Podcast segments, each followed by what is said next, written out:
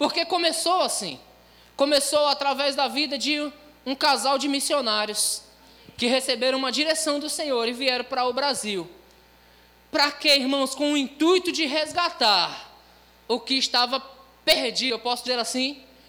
Sumayara hoje falou, é, é, é, hoje é dia de restauração. É dia de restauração. Irmãos, às vezes nós estamos muito tempo em um lugar, em uma igreja, recebendo uma palavra, mas às vezes nós precisamos restaurar, trazer à memória por que nós estamos aqui, o que nós estamos fazendo. Qual é a tática desse time? Falou ontem muito sobre equipe. Né? Aqui você não, nós não fa fazemos uma analogia. Simon fez, Simon não. Simon, não me lembro agora. Foi feito foi feita uma analogia sobre um jogador de tênis e um time de futebol. Rosilon, né? Eu sabia que eu estava errado. Rosilon falou uma analogia sobre um jogador de tênis. Um jogador de tênis ele joga de si para si mesmo, esperando o erro de outro. Mas um time, todos trabalham, irmãos, no, no mesmo sentido. Todos trabalham juntos, irmãos. E quando um faz gol, todos vencem. Amém? Então, irmãos, isso somos nós. Nós somos uma igreja. Nós somos o corpo de Cristo. Nós andamos juntos. Sabemos para o que nós estamos aqui. E é importante nós andarmos na mesma visão. Diga a mesma visão. Então, eu quero compartilhar com você um pouco da, do Ministério Verbo da Vida. Amém? Para que você conheça. A Sumaera também fez uma outra analogia, dizendo: olha, em uma empresa nós andamos por um caminho. No Senhor nós andamos por um caminho.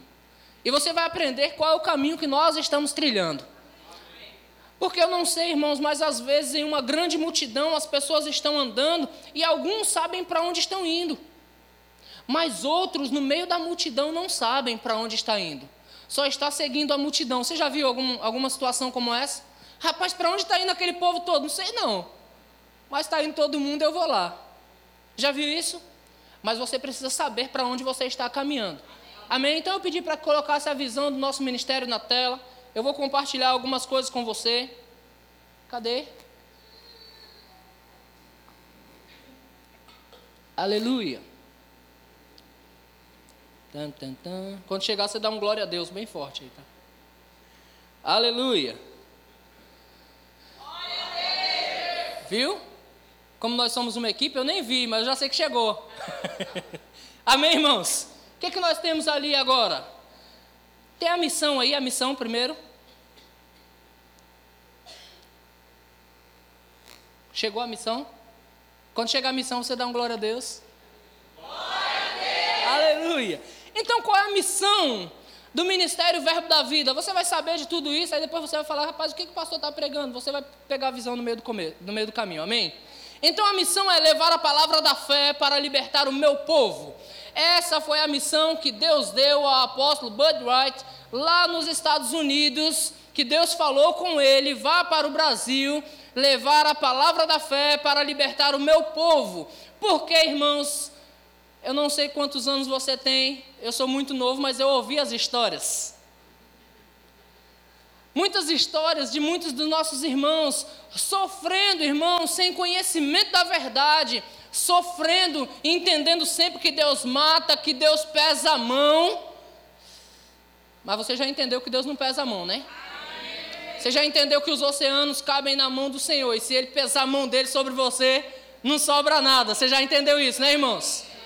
Então Deus não pesa a mão sobre você. Deus é o nosso Pai e Ele é bom. Toda boa dádiva, todo dom perfeito vem do alto, descendo do Pai das luzes, em quem não pode haver variação ou sombra de mudança. Amém, Amém irmãos? Então, o que acontecia há algum tempo atrás, o povo de Deus estava nas igrejas, irmãos, mas sofrendo sem conhecimento da verdade. Oséias diz que o povo está perecendo porque lhe falta o conhecimento. Amém, irmãos? O povo perecendo porque lhe falta o conhecimento. É como toda vez que você abre a sua geladeira e tem. A, quantos aqui tem uma geladeira que tem uma portinha individual do, do freezer? Aí você abre a geladeira e você vê a sua geladeira como um coco, toda branca por dentro e cheia de água. mas de repente você não abriu a portinha do freezer. E lá no freezer tinha todo tipo de carnes. Carnes boas, carnes gordas, mas por você não ter conhecimento, você fica olhando para a sua geladeira e dizendo: rapaz, o negócio aqui está cruel. Mas quando você vai um pouco mais além, você percebe que você é suprido por tudo. Então, irmãos, o povo, por falta de conhecimento, estava perecendo. Deus deu uma visão ao apóstolo Bud e ele trouxe a palavra da fé, e o conhecimento nos trouxe liberdade. Amém? João 8,32 diz: E conhecereis a verdade, e a verdade vos libertará. Amém? Quantos conhecedores da verdade nós temos aqui? Glória a Deus. Agora a visão, cadê a visão? Quando a visão chegar, você dá um glória a Deus. Cadê a visão? Os medianitas hoje vai participar do culto lá. Então a visão, qual é a visão do nosso ministério, irmãos? É alcançar o Brasil e as nações com a palavra da fé. Amém? Essa é a nossa visão. Qual é a visão da igreja que você congrega? Alcançar o Brasil e as nações com a palavra da fé. Irmãos, como eu fiquei feliz na quinta-feira. Na quinta-feira eu vi que tinha alguns visitantes. Então eu conheci uns rapazes e Henrique disse, pastor, esses meninos trabalham comigo. E como eu fiquei alegre de saber que alguém trouxe um colega de trabalho para a igreja. Porque, irmãos, nós não, pode, não podemos perder essa visão. Porque senão nós estamos aqui como um jogador de tênis, sempre querendo ganhar, querendo ganhar, querendo ganhar. Mas ei, nós não fomos chamados para isso, nós fomos chamados para alcançar o Brasil e as nações com a palavra da fé. Então, se você não está fazendo nada para alcançar ninguém, você está fora da visão. Eita, um amém só, dois. Precisamos fazer alguma coisa para alcançar vidas, irmãos. Deixa eu deixar algo claro para você. Jesus, irmãos, foi um exemplo para nós de que a missão é maior do que a própria vida. Jesus veio ao mundo com uma missão. E ele entendeu que a missão para o que ele veio é maior do que a própria vida. Porque quando nós colocamos a vida em primeiro lugar, nós esquecemos da missão. A missão fica em segundo plano. Mas aí, cada um de nós fomos criados com um propósito. Existe um propósito específico de Deus para cada um de nós. Quando nós entendemos Ele, aí nós seguimos a missão que Deus nos deu. E quando Deus não nos dá uma visão, isso quem me ensinou, irmãos, foi um, um, um ancião no Ministério Verbo da Vida. Pastor Amauri disse, irmãos, sabe por que eu sirvo esse ministério? Porque Deus não me deu uma visão. Então eu sigo uma visão que Deus deu a alguém. Pastora Mauri é uma das pessoas mais fiéis a esse ministério que nós conhecemos. E ele segue a visão, irmãos. Se Deus não nos deu uma visão, nós seguimos a visão que Deus deu a alguém que está sobre nós. Amém. Amém. Eu me lembro que há cinco anos atrás eu comecei uma obra ali no quarentenário. E, e, e pela graça de Deus a obra foi fluindo. Mas eu entendi, Deus não me levantou para começar uma obra. Deus não me levantou para abrir alguma coisa. Eu já entendi isso, irmãos. E naquele tempo eu disse: Olha, como está comigo, eu não tenho uma cobertura, eu paro. E eu recuei, irmãos, e hoje nós estamos retomando a obra do quarentenário, mas agora debaixo de uma visão. E porque nós estamos debaixo de uma visão, as coisas vão dar certo. E já está dando. Amém? Então é importante você entender qual é a missão, irmãos, alcançar o Brasil alcançar as nações com a palavra da fé. Pastor, como eu faço isso? Aí você pode fazer isso no boca a boca, é o melhor tipo de evangelismo que eu conheço. Você convida o seu colega de trabalho, você convida o seu colega de escola, você convida, irmãos, a pessoa que está do outro lado da tela, quando você está conversando com alguém no Facebook, diga: olha, não é convidar para a igreja, não, é para convidar para Cristo mesmo. É dizer: olha, eu já provei e vi que o Senhor é bom e eu sei que Ele fez coisas grandes na minha vida, também pode fazer na sua. Irmãos, o ímpio não tem vergonha de, de falar palavrão. Você já viu um ímpio com vergonha de falar palavrão?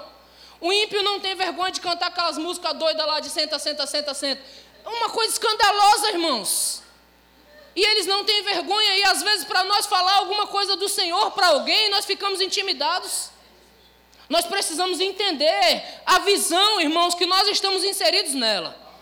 E começar a falar do amor de Deus para as pessoas e começar a falar, irmãos, eles não têm vergonha de fazer o que eles fazem.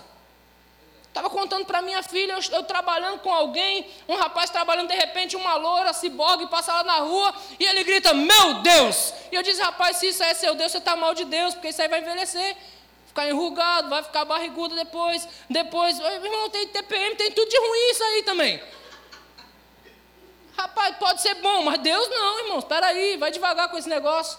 Eu não precisei falar para ele que eu era crente, para ele dizer assim, onde é a sua igreja? Sabe, irmãos, testemunhar das coisas de Deus. Nós precisamos fazer isso, não é ter vergonha, não, irmãos. Ele não teve vergonha de olhar para uma mulher que ele nem conhece, que não é dele, e dizer: Meu Deus. Vergonha nenhuma. E por que, que eu teria vergonha de falar? Você está mal de Deus, amigão. Você está muito mal de Deus. Aleluia. Nada contra as mulheres bonitas, amém? Aleluia. Então a visão nossa é alcançar, irmãos. Diga alcançar. Diga, eu vou alcançar. Aí nós temos os nossos valores. A mídia vai colocar na tela também os nossos valores. Sumaera fez essa analogia entre uma empresa, a empresa, toda empresa tem uma política de gestão. E na, na política de gestão da empresa você deve fazer isso, isso, isso, e isso, isso você não pode. Existe uma política de gestão em toda a empresa. Amém? No que, que eles se baseiam? No capitalismo. Uma empresa se baseia no capitalismo. Tudo que eles fazem é para crescer. Simon Potter ontem fez, a, fez alusão à Coca-Cola. A Coca-Cola entendeu que só a América era pequena para ela e ela decidiu avançar e conquistar o mundo. Quantos aqui já ouviram falar na Coca-Cola?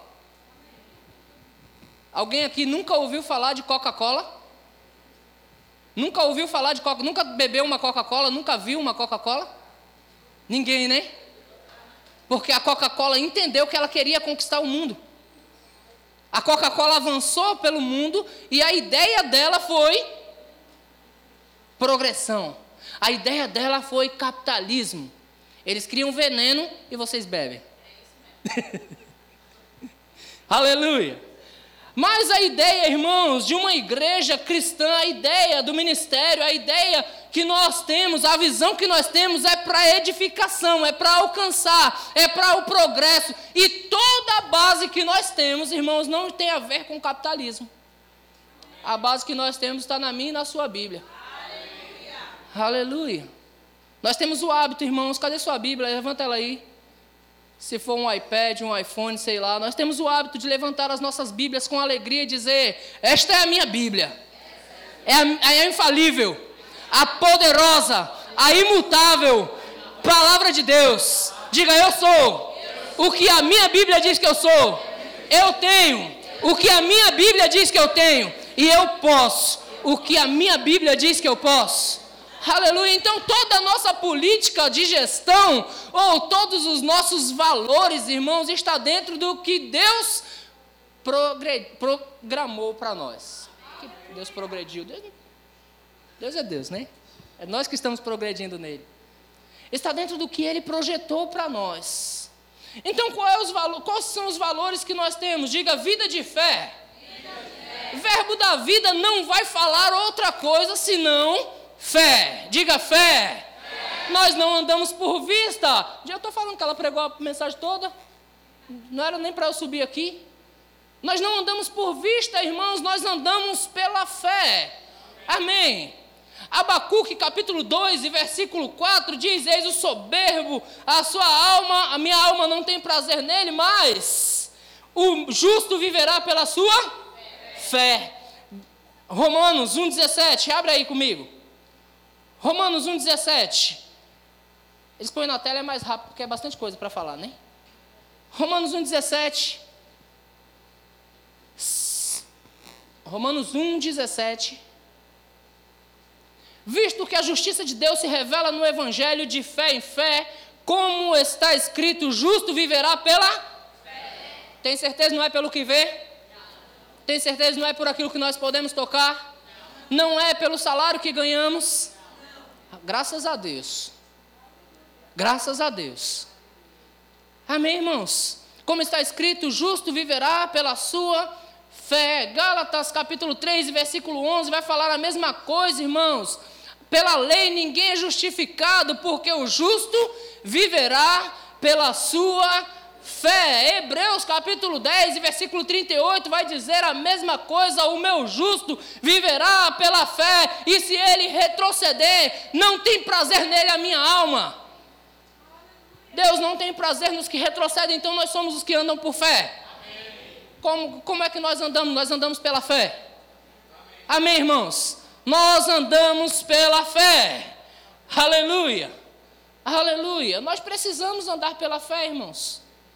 Sumaera também falou: se, se nós contarmos com o que ganhamos, não é, não é o que nós temos, irmãos, é o que nós cremos. Não é o que temos, é o que cremos. Hoje estava compartilhando com alguns irmãos do quarentenário, eu disse: olha, está aqui, ó, é isso aqui que nós. É, é, é, é essa é a nossa arrecadação no quarentenário mensal, 500 reais até agora. E nós estamos alugando um prédio que nós vamos gastar 2 mil reais por mês. Que matemática é essa? Dá certo? Irmãos, eu, eu, meu Deus pode. Amém. E nós vamos fazer. Amém. E eu vou te falar uma coisa: não vamos ficar devendo nada a ninguém. Amém. Pelo contrário, nós vamos progredir, nós vamos reformar o prédio, nós vamos deixar ele bem bonito e depois nós vamos mudar para um melhor ainda. Amém. É exatamente o que nós estamos fazendo aqui. Aleluia. Comprar sem dinheiro, Deus nos chamou para fazer isso, irmãos. Deus nos chamou para viver uma vida de fé. Deixa eu falar para você, uma vez que você desceu do barco e pisou na água, irmãos, não dá tempo de voltar mais. Ou você vai andar sobre as águas, ou você vai afundar, mas você foi chamado para andar sobre as águas. Então você não pode atentar para a força do vento, atentar para a força das ondas, mas olhar firmemente para o autor e consumador da fé, Jesus, e então você vai andar sobre o seu salário, você vai andar sobre as suas limitações, você vai andar sobre toda e qualquer circunstância, porque você é daqueles que andam por fé e não por vista. Você é daquele que declara e as coisas acontecem. Você é daquele que diz eu vou chegar e você chega. Você é daquele que diz eu vou pegar e vai pega mesmo. Por quê, irmãos? Porque Deus já foi na tua frente, preparando tudo, Ele já te deu. Papai já te deu. Amém, irmãos? Aleluia. De vez em quando é bom você ir numa loja de carro, pegar o carro mais caro, dizer que entra, senta lá, mexe no volante e diz: Eu quero fazer test drive. E se perguntarem qual é a forma de pagamento, diga: Não sei, papai que vai pagar. Como é a forma de pagamento? Sei não. É meu pai que vai pagar, depois eu vejo com ele. Só vim aqui só para escolher o carro. Aleluia, porque nós andamos por fé. Amém, irmãos? Glória a Deus. O segundo ponto que nós temos é unidade e amor. Diga unidade. unidade. É coisa de crente. Trabalhamos por um bem comum. Falamos todos as mesmas coisas. Aleluia. Outra coisa que me chamou sempre a atenção, todas as reuniões de ministério que eu fui, apóstolo Bud sempre lia o mesmo texto. Coloca na tela, por favor, 1 Coríntios, capítulo 1, versículo 10. Sempre o mesmo texto, irmãos, por quê? Porque se nós andarmos juntos, ei, nada pode nos deter. Em, algum, em algumas dinâmicas de unidade, eu já vi, irmãos, quantos já viram um palito de sorvete? Você já viu um palito de sorvete? Quantos conseguem quebrar um palito de sorvete? Facilmente. E se nós juntarmos 50, fica fácil? Juntar 50 assim para você quebrar. Eu já vi inúmeras dinâmicas sobre unidade, irmãos, e quando nós estamos juntos, verdadeiramente, nós somos mais fortes. Amém. A, a matemática de Deus diz que um põe para correr mil, agora dois põe para correr dez mil. É uma matemática maravilhosa. É uma matemática maravilhosa. Por quê, irmãos? Porque o mundo continua mundo. O diabo continua diabo. Nós é que precisamos crescer e botar eles para correr. Agora, quando nós estamos juntos, irmãos, eu tenho uma força. Eu tenho uma força. E eu posso carregar até certo peso. Mas se o Fernandão ali pegar junto comigo, rapaz, olha o tamanho do homem. Aí eu chamo essas duas crianças aqui, mas essas duas crianças pequenininhas, vamos lá. Eita, aí nós conseguimos carregar muito mais. Juntos nós conseguimos muito mais. E se eu chamar eles três para sair junto comigo, quem vai mexer comigo? Um grupo desse aí. Eu sozinho, irmão, pequenininho, gordinho. Eu só ia bater nesse gordinho aí. Mas se eu chamar esses caras para andar comigo, ó. Meus parça. Mexe para ver. Meus irmãos aqui. Filho do mesmo pai. Temos mais força quando andamos juntos. Mas qual é a maneira que nós devemos andar juntos, irmãos, nessa visão? O apóstolo Paulo dizendo aos Coríntios, ele diz: Rogo-vos, irmãos, em nome do Senhor Jesus Cristo, que faleis todos as mesmas coisas que andeis todos no mesmo parecer e na mesma disposição mental. Irmãos, quando nós falamos que nós vamos mudar de prédio, nós estamos indo para um prédio maior e melhor. Se você não crê junto comigo, nós temos incredulidade no nosso meio, e por causa da incredulidade, irmãos, Deus barra as coisas, porque Deus não se alegra na incredulidade do seu povo. A alegria de Deus é a fé do seu povo. O justo vive pela fé. Deus não tem prazer em incredulidade, irmãos. Deus não se agrada com incredulidade. Então, se nós andarmos juntos na mesma fé, na mesma visão, as coisas vão acontecer. Sumayara falou aqui hoje que restauração está acontecendo hoje aqui no nosso meio. E eu creio junto com ela que Deus está restaurando coisas. E pela fé, irmãos, minha e dela, ligado. E a de muitos que já pegou junto. Coisas já estão acontecendo no nosso meio. Eu não sei aonde você foi roubado no meio do caminho. Eu não sei aonde no meio do caminho você perdeu. Mas Deus está restaurando coisas para você hoje. A mesma visão, irmão. Nós estamos na mesma visão. Nós falamos as mesmas coisas. Amém. E assim nós vamos progredir. E muito. Andar em unidade, irmãos, não é simplesmente andar juntos. Nós aprendemos aqui sobre um saco de batata e sobre um purê de batata. Nós aprendemos, irmãos, que não tem como desligar uma batata da outra quando se tornaram um só. Não, tem, não existe mais uma grande e uma pequena. Não existe mais uma oval e uma redonda. Agora todos se tornaram um. A Bíblia fala sobre a Torre de Babel. Quando Deus disse: Olha, o povo se tornou um. Infelizmente, o propósito deles estava errado. E por isso eles se deram mal. Mas se o povo se torna um, com o propósito correto, queridos. Eu vou dizer algo para você: nós vamos impactar a nossa cidade, nós vamos impactar a nossa região. Porque, irmãos, nós temos que estar na mesma visão. Aí qual é a visão? Ei, levar a palavra da fé. Qual é a visão? Levar a palavra da fé para o Brasil e para o mundo. Essa é a visão. Essa é a nossa visão, não temos outra, irmãos. A nossa visão não é simplesmente nos ajuntar para vir à igreja terça, quinta e domingo. A nossa visão é levar a palavra da fé. Amém. Salvar o povo de Deus. Amém. Amém. Porque Cristo morreu por eles e Cristo não morreu em vão. Amém. Amém. Unidade e amor. Aí o amor, você percebe, irmãos, Paulo falando também. Aos Coríntios, na carta aos Coríntios, primeira carta aos Coríntios, no capítulo 13, ele diz aí: não importa o quão bom você seja nas minhas palavras. Se você não tiver amor, você não vai ser nada. Então, andar em amor é uma visão nossa. Deus, a palavra do Senhor disse, irmãos, o apóstolo João, ele diz que se nós dissermos que ama a Deus e não amarmos as pessoas, nós nos fazemos mentirosos. Então, o amor é a visão. E o amor se aplica em casa. O amor renuncia à sua própria vontade. O amor tudo sofre, tudo crê, tudo espera, tudo suporta. O amor jamais acaba. O amor começa em casa, se aplica em casa, se aplica entre os vizinhos barulhentos. O amor é aplicado entre os vizinhos barulhentos. O amor é aplicado naquele cara que passa de moto fazendo barulho no meio da madrugada. E você acorda e diz: ah, Deus, você é tão bom. Pega as pedras na mão e diz: Oh Senhor, você me perdoou. o amor é aplicado, queridos. E o amor não é aplicado só quando está tudo bem. O amor é aplicado quando as pessoas pisam na bola com você também.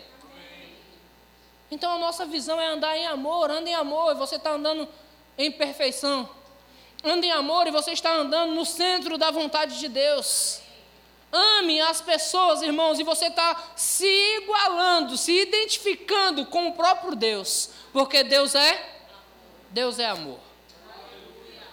Então, qual é os nossos valores, irmãos? É a palavra de Deus dentro de nós e operando através de nós. Esses são os valores que nós temos nessa igreja. Amém. Eu não estou aqui simplesmente para pregar verbo da vida para você. Eu estou aqui para pregar o verbo que se fez carne e habitou no meio de nós. Amém. Uma outra visão, outro valor que nós temos é a integridade, queridos. Nós representamos a Deus. Quantos representam a Deus aqui? Amém. Deus é caloteiro? Deus é mentiroso? Deus dá uma palavra e não cumpre? Aleluia. Então a nossa visão é uma vida de integridade. A nossa, a nossa visão é andar como nosso Pai. A nossa visão é, é, é testemunhar do nosso Pai também nas nossas atitudes. Amém, irmãos? A nossa visão, irmãos, não suborna policiais. Na nossa visão, não mentimos, não damos um jeitinho. Na nossa visão, se nós devemos, nós pagamos, irmãos, mesmo que isso custe um par de sapatos seu. Você tem que tirar o sapato e dizer: Ó, oh, estou te devendo, não tenho dinheiro, não. Toma aqui meu sapato. Tenho certeza que ela vai me perdoar a dívida logo depois que pegar o sapato. Deus é bom, irmãos, quando nós andamos na visão que Ele tem para nós. Então, nessa igreja, irmãos, nós vamos andar em integridade. Amém. Abre sua Bíblia nos livros de Salmo, no capítulo de número 15 e versículo 1. Salmo, capítulo 15, versículo 1. Nós tivemos aqui, irmãos, uma série de cinco quintas-feiras falando sobre integridade. E se você quiser aprender, se você tiver dificuldade nessa área, por favor, busca nas nossas mídias, Spotify e Deezer Busca lá integridade e você vai encontrar esse tema. Então, Salmo 15, 1 diz: Quem, Senhor, habitará no teu tabernáculo? Irmãos, entenda, não está falando da, dessa igreja aqui, não, tá? Quem habitará no teu tabernáculo, Senhor, e quem há de morar no teu santo monte? Nós estamos falando de arrebatamento, nós estamos falando de eternidade, nós estamos falando de viver para sempre com o Senhor. Quem são esses que vão viver para sempre com o Senhor? Versículo 2.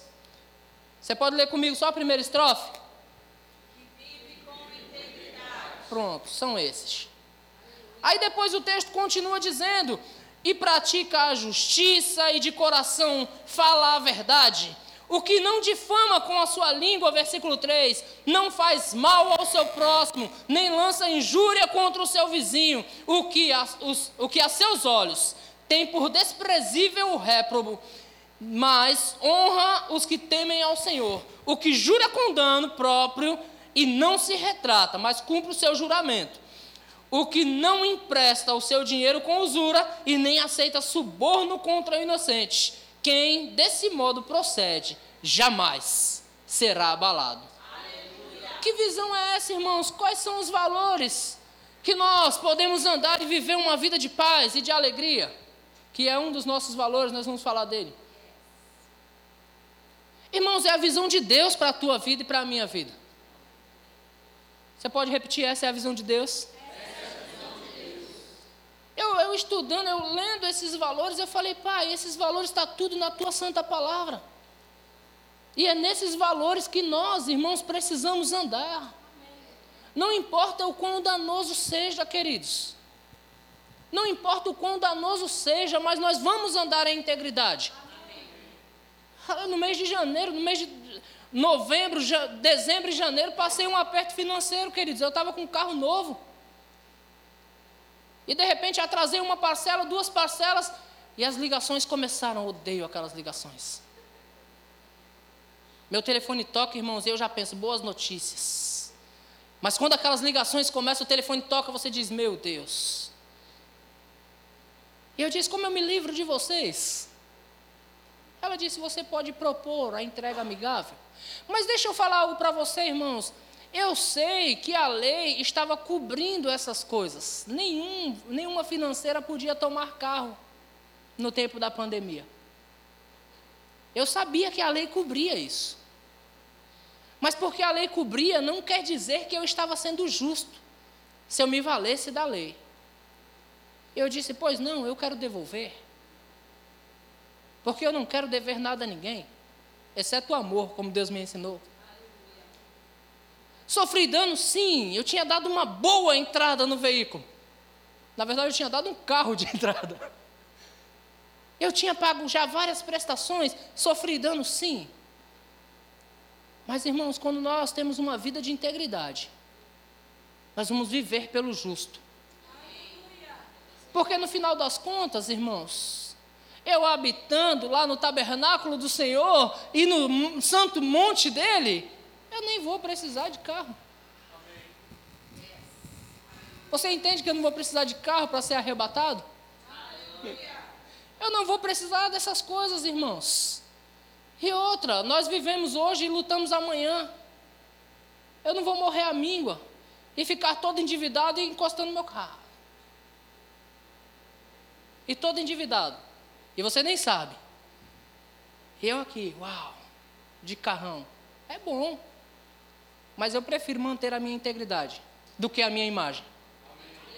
A integridade é melhor do que a imagem, queridos. E quando nós estamos andando nisso, nós estamos debaixo de uma visão que Deus nos deu. Amém. Eu não sei como está a sua vida, queridos, mas se você precisa alinhar alguma coisa com Deus, faça isso. Amém. Outro valor que nós temos é paz e alegria, ou alegria e paz. É interessante que em um mesmo texto o apóstolo Paulo fala sobre isso. Abre lá em Filipenses capítulo 4, versículo de número 4. Diga alegria. alegria. Então, crente do verbo da vida não vai ficar jururu, irmãos. Amém. Pastor Bud fazia bico, dizendo assim: é, hum, hum, não deu certo. Bico, chateado. Irmãos, eu vou falar um negócio para você: que uma pessoa triste é feia. Quantos aqui querem ser feios? Mas a Escritura diz que um coração alegre aformoseia o rosto. Ah, você já ouviu falando em um feio simpático? Prazer. Um coração alegre aformoseia o rosto, irmãos. Então não importa o tamanho das circunstâncias, nós temos alegria nele. E o apóstolo Paulo diz: alegrai-vos quando? Sempre. Diga sempre. Mas, irmãos, isso está incluso quando as coisas não dão certo também. Isso está incluso quando o dinheiro não dá.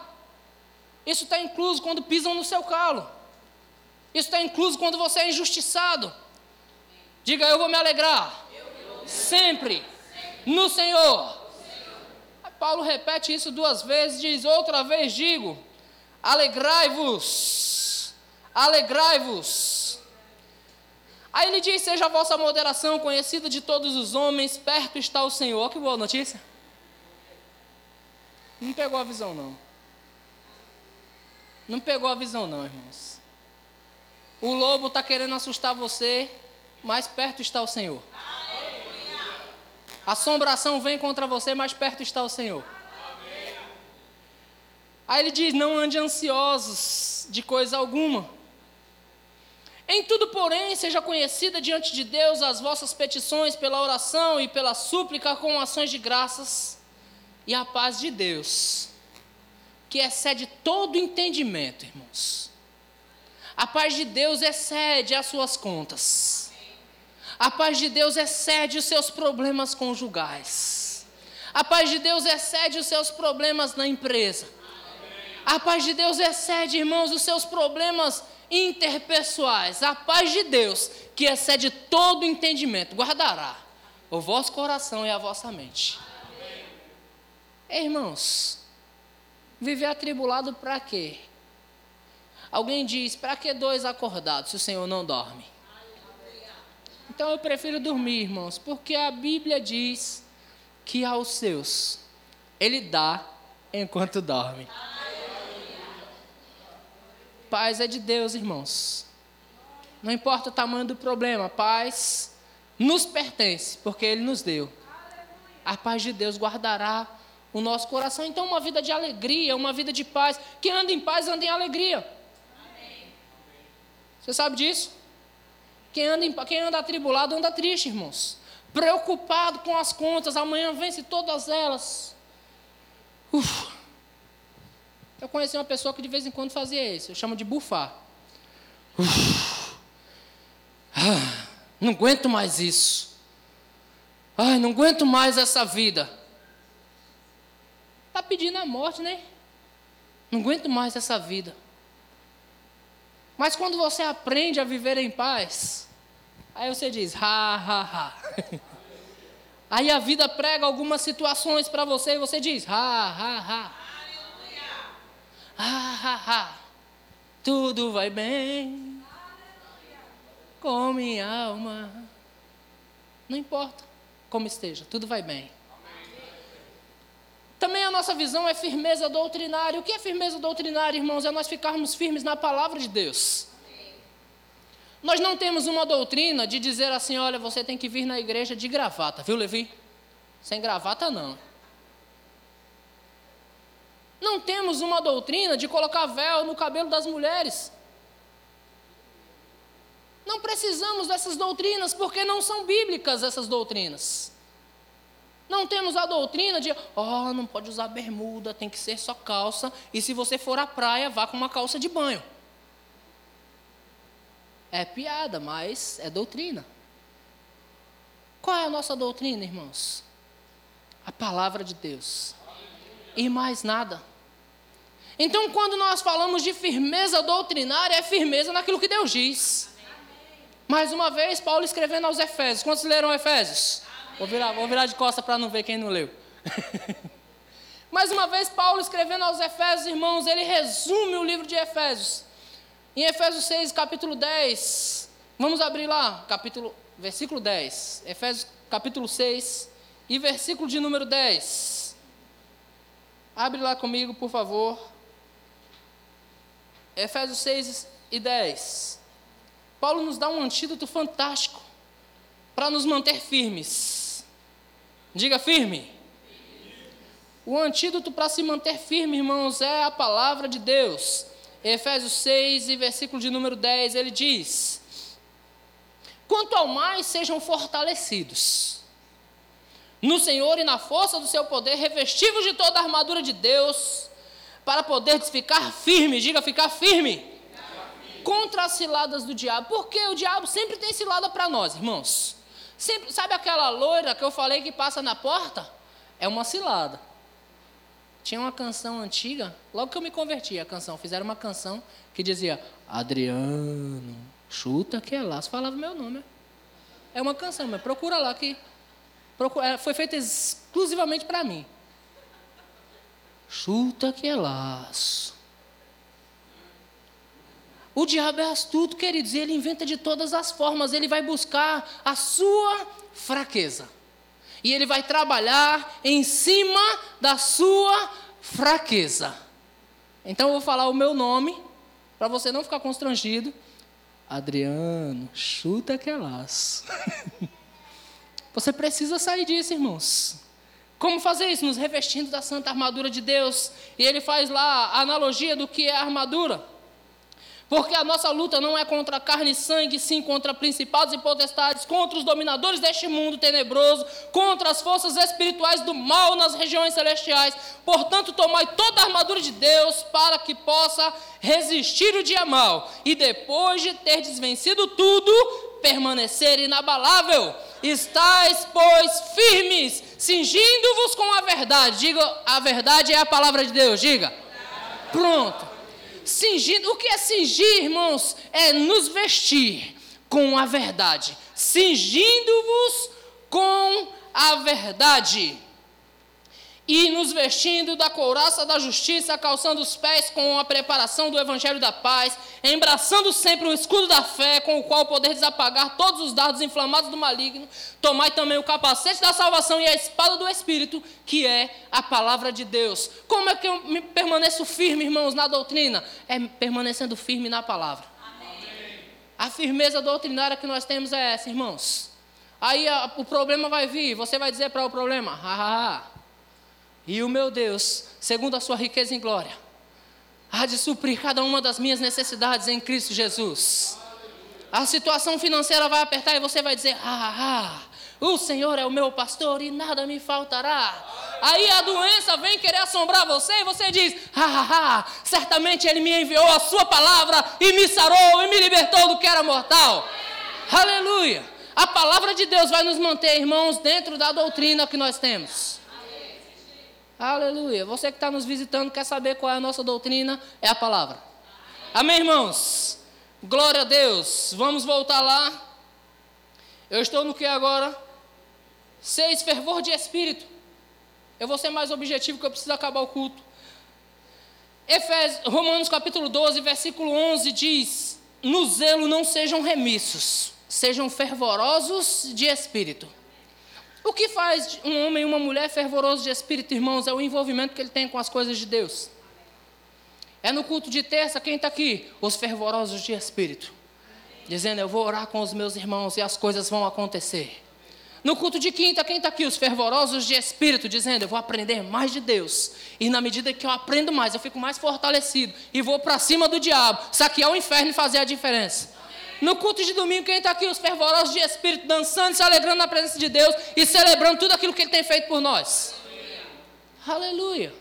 Os fervorosos de espírito acordam pela manhã cantando. Os fervorosos de espírito não falam incredulidade, falam coisas fortes, coisas boas, falam a palavra de Deus, irmãos, em todo o tempo. Os fervorosos de espírito, irmãos, não olham para as circunstâncias, mas ele olha para ele e diz: Ele pode me tirar disso. Aleluia. Os fervorosos de espírito jamais, irmãos, serão abalados. Eu não vejo uma pessoa fervorosa do espírito assim, ó. Deus é bom. Amém. Aleluia. Próximo coração para servir. Marcos capítulo 10, versículo 43 e 45. Jesus está nos ensinando algo precioso. Ele diz: Mas entre vós não é assim. Ele está fazendo também a diferença entre os governadores do mundo. Amém? Sumayara trouxe a diferença entre uma empresa e um crente. E ele está trazendo essa, ele está fazendo essa analogia. Ó. Os governadores do mundo andam por esse caminho aqui. Mas ele diz: entre vós não é assim. Pelo contrário, quem quiser se tornar-se grande, aquele que quiser eu falei Marcos 10, não foi? Marcos 10 e 43. Aquele que quiser tornar-se grande entre vocês, será esse que vos sirva. Eu me lembro que quando eu não era convertido, eu olhava para o meu pastor e dizia: Rapaz, eu quero ser pastor. Porque no aniversário dele fazem festa. Tem festa na igreja no aniversário do pastor. Eu dizia, rapaz, ele é honrado. As pessoas olham para o pastor e dizem, ó, oh, o pastor chegou. E eu queria tanto a honra do pastor, eu não sabia dos encargos. eu não tinha noção dos encargos, irmãos. Quem quer o meu lugar? Se você quiser, eu devolvo. E eu faço um bolo para você no seu aniversário. Aleluia. Quem quer ser o primeiro, irmão, seja o primeiro que sirva. Seja o primeiro a chegar, seja o último a sair, seja aquele que dá a vez a todos. Se tiver pão aqui, todos vão comer primeiro. Aí depois, quem, aquele que quer ser o primeiro. O primeiro. Amém, irmãos? Foi isso que Jesus nos ensinou. Amém? E ele foi o supremo pastor. Amém. Versículo 44: Quem quiser ser o primeiro entre vós será aquele que será servo de todos. Pois o próprio Filho do Homem, Jesus, não veio para ser servido, mas para servir e dar a sua vida em resgate de muitos. Então, coração para servir é a nossa visão. Se você está aqui, você já deve vir pronto para servir. Amém? Se hoje nós temos aqui 70 pessoas, se prepara aí para nós servirmos mais 70. E depois mais 70, e depois mais 70, depois 70 vezes 7. a gente vai continuar aí. Amém, irmãos? Outra visão é edificar pessoas. Nós, nos, nós cuidamos de pessoas, nós temos cuidado com elas. Cada um de vocês é importante para nós. Amém, irmãos? E assim deve ser a nossa vida, irmãos. Quando você estiver sentado de alguém, sentado do lado de alguém, procure discernimento no espírito se essa pessoa não está precisando de alguma coisa. Eu já ouvi relatos, irmãos, de uma pessoa vir à igreja, depois sair da igreja e cometer suicídio. E eu tenho certeza que aquela pessoa foi na igreja buscando um refúgio. E de repente nós sentamos do lado delas e nós não, não a percebemos. As pessoas, irmãos, são muito mais importantes do que as coisas. Eu vibro, irmãos, eu, eu gosto de uma igreja bem arrumada, eu gosto das coisas bem feitas. Mas sabe, irmãos, nada disso tem valor. O valor aqui quem tem é vocês. Vocês são a igreja. Eu quero ir para um prédio top, eu quero cadeiras estofadas na igreja. Para você sentar. As pessoas são importantes. Nós trabalhamos por pessoas. O apóstolo Guto sempre diz, irmãos, que o Ministério Verbo da Vida não tem a preocupação de usar pessoas, ou não tem a, o hábito de usar pessoas para construir grande igreja, mas de usar uma grande igreja para construir grande, grandes pessoas. Nós estamos aqui para isso, irmãos, para edificar vidas. E eu creio que vocês que estão aqui ficarão cada dia melhores, porque estão sendo edificados na palavra de Deus. Amém? Amém. Aleluia. Quando Paulo escreveu aos Efésios, a respeito dos dons espirituais, ele diz no versículo 12 do capítulo 4, ele diz: "Com vista ao aperfeiçoamento dos santos, para o desempenho do serviço e para a edificação do corpo de Cristo". Então, pessoas foram levantadas por Deus para edificar pessoas. Quantos, quantos edificadores nós temos aqui? Nove. Nós falamos sobre excelência. Já está acabando. Excelência é uma, das nossas, é, é, é uma visão nossa, é um dos nossos valores. Nós não gostamos de nada de qualquer jeito. Nós não fazemos nada de qualquer jeito. Tudo que nós fazemos, nós procuramos fazer da melhor forma possível. Amém, irmãos? Seja tocar uma música, seja uma ministração, seja a limpeza das cadeiras. Nós não usamos a parte grossa da buchinha para não arranhar as cadeiras. Nós usamos a parte lisa da buchinha, esfregamos mais, porque nós não queremos arranhar as cadeiras que você está sentado. Procuramos fazer com excelência. Dentro das nossas posses, tudo o que nós fazemos é com excelência. Não sei, irmãos, como é sua casa, mas eu tenho certeza que dá para melhorar. Michele ministrando aqui sobre uma vida de louvor na quinta-feira, quinta ela disse, irmãos, o inimigo do bom, ou o, melhor, o pior inimigo do excelente é o bom. Você olha e fala, ah, tá bom assim. Tá bom assim. Olha uma garrafinha de plástico. E diz, rapaz, que garrafa boa para colocar água na geladeira. E eu estou entrando na geladeira de pessoas agora, quer ver? que garrafinha boa para colocar água na geladeira, né? Mas se você puder comprar uma melhor, compre, irmãos. Ela é boa mesmo. Uma garrafa PET de plástico muito boa, resistente à queda. Você pode jogar no chão, ela não quebra. É boa mesmo. Mas se você puder comprar uma melhor, compre. Amém. Se tiver dentro das suas posses, faça o melhor dentro das suas posses. Se não, pegue a garrafinha, dá, não tenho como comprar uma. Aí pinte ela, decore, faz um negócio bem bonito. Diferenciado, faça um biscuit, né? Faz um biscuit. Aí quando chegarem na garrafa, uau, que garrafa bonita, é só uma garrafa PET. Excelente. Amém, irmãos? Nós temos um espírito excelente, foi isso que foi isso que deram testemunho a respeito de Daniel. Olha, Daniel tem um espírito excelente. E sabe aquele espírito excelente que estava sobre Daniel, está sobre você hoje. Você tem um espírito excelente, irmãos. E Deus não gosta de casa bagunçada. E quando eu estou falando de casa, eu estou falando de tudo em todos os sentidos. Você, sua casa, sua igreja, seu emprego. Irmãos, faça o melhor lá, seja excelente. Amém. Amém. E para fechar, irmãos, nosso último valor é vida abundante. Você não, nem se animou nem um pouco com isso. Né?